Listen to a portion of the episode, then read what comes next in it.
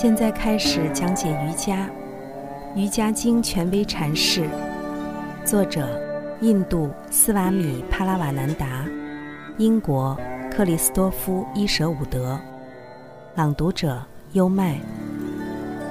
第一章：瑜伽及其目标。第一章第一节。现在开始讲解瑜伽。瑜伽的基本意思是连接。英文单词 yoki，y-o-k-e，源于梵文 yoga，y-o-g-a，瑜伽一词。因此，它意指精神连接的方法。瑜伽是一种方法，通过任何一种瑜伽，个体可以与神性及潜藏在这个短暂的现象界中的实在相连接。达到了这样的连接，也就进入了完美瑜伽的状态。基督教中有一相应的术语，表达了类似的观念，即神秘连接。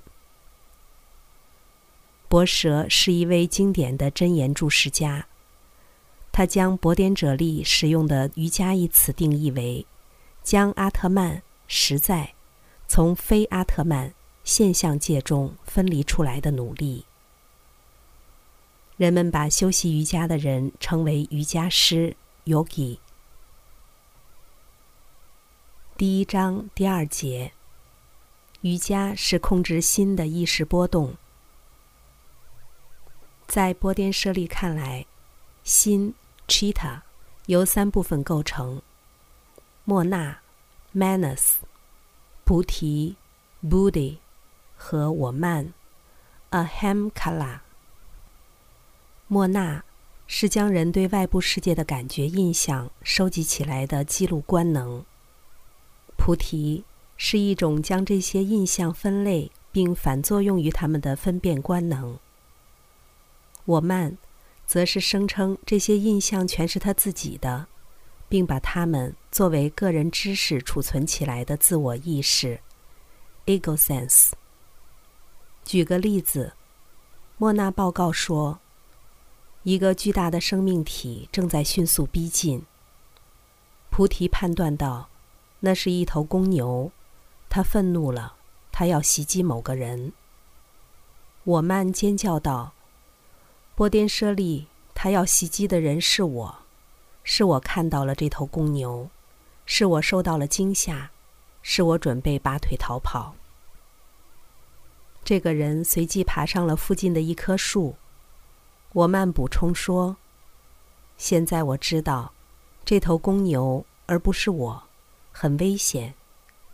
其他人并不知道这一点，这是我个人的知识，它会使我在今后避开这头公牛。人们认为上帝及潜藏的实在是无所不在的。如果实在确实存在，它一定是遍及一切的。”它一定临在于每一个有生命的或无生命的存在者当中。生命体中的上帝，在梵文中被称作阿特曼，或神我，即真实的自我。波颠舍利经常提到神我，它的字面意思是居住于体内的神性。不过在翻译中，我们将用阿特曼取代它。因为阿特曼是奥义书和博加梵歌中使用的词，学生们会更加熟悉一些。根据奥义书和博加梵歌，阿特曼临在于所有的生物体中。波颠舍利根据数论派哲学，相信每一单独的创造物和对象都有着相互区别但又同一的神我。这一哲学观点上的差异，对灵修者的实际修习并没有多大妨碍。心看似聪明伶俐、神志清醒，但瑜伽哲学认为其实不然，它只是一种借来的材质。阿特曼才是真正的材质，是纯粹意识。心仅仅反映了那种意识，因而才显得有意识。认识或感知是新的意识波动 （thought wave）。因此，所有的认识都是客观的，即便是西方心理学家所说的自省或自知，在博颠舍利看来也是客观的认识，因为心不是认知者，而只是认识的工具。它和外部世界一样，是被感知的客体。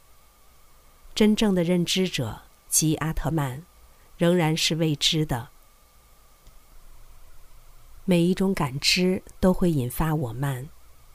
他说：“我知道这个，但说话的是虚假的自我，而非真正的自我。”阿特曼。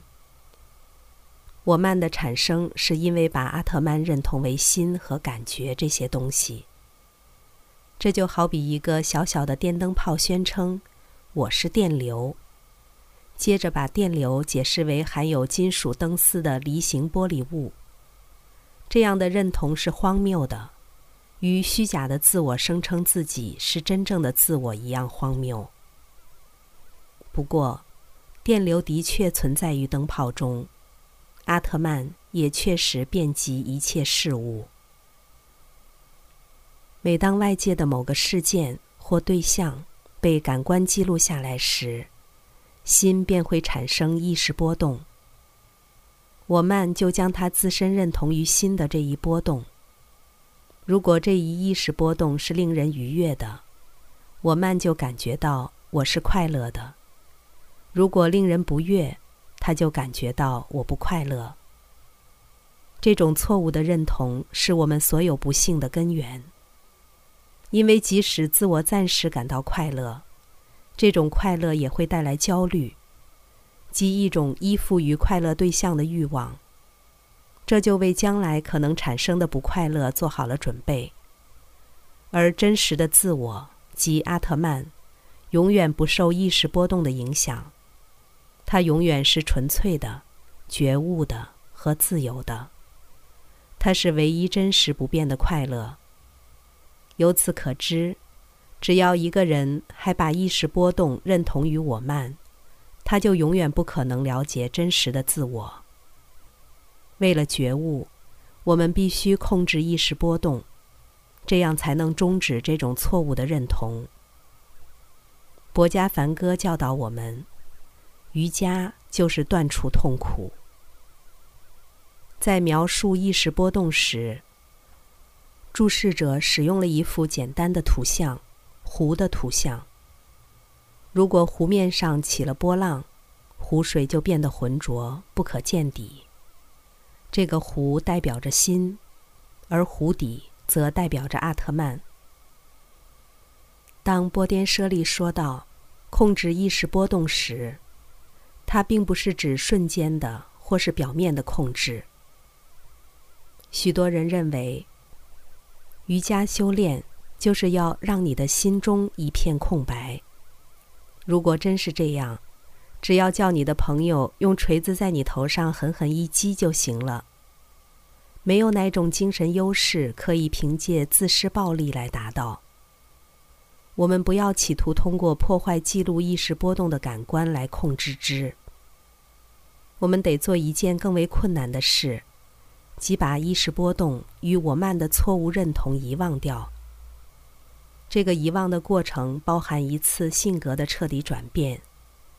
用圣保罗的话来说，是一次换心。瑜伽哲学中的性格意指什么？为了解释清楚，可以把湖的类比进一步展开。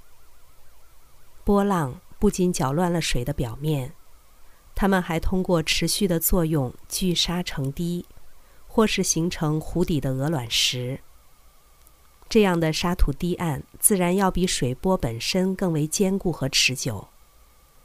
它们相当于存在于潜意识和无意识领域的习性、潜能和潜在状态。在梵语中，它们被称为潜在业力。这种潜在业力通过意识波动的不断作用而形成。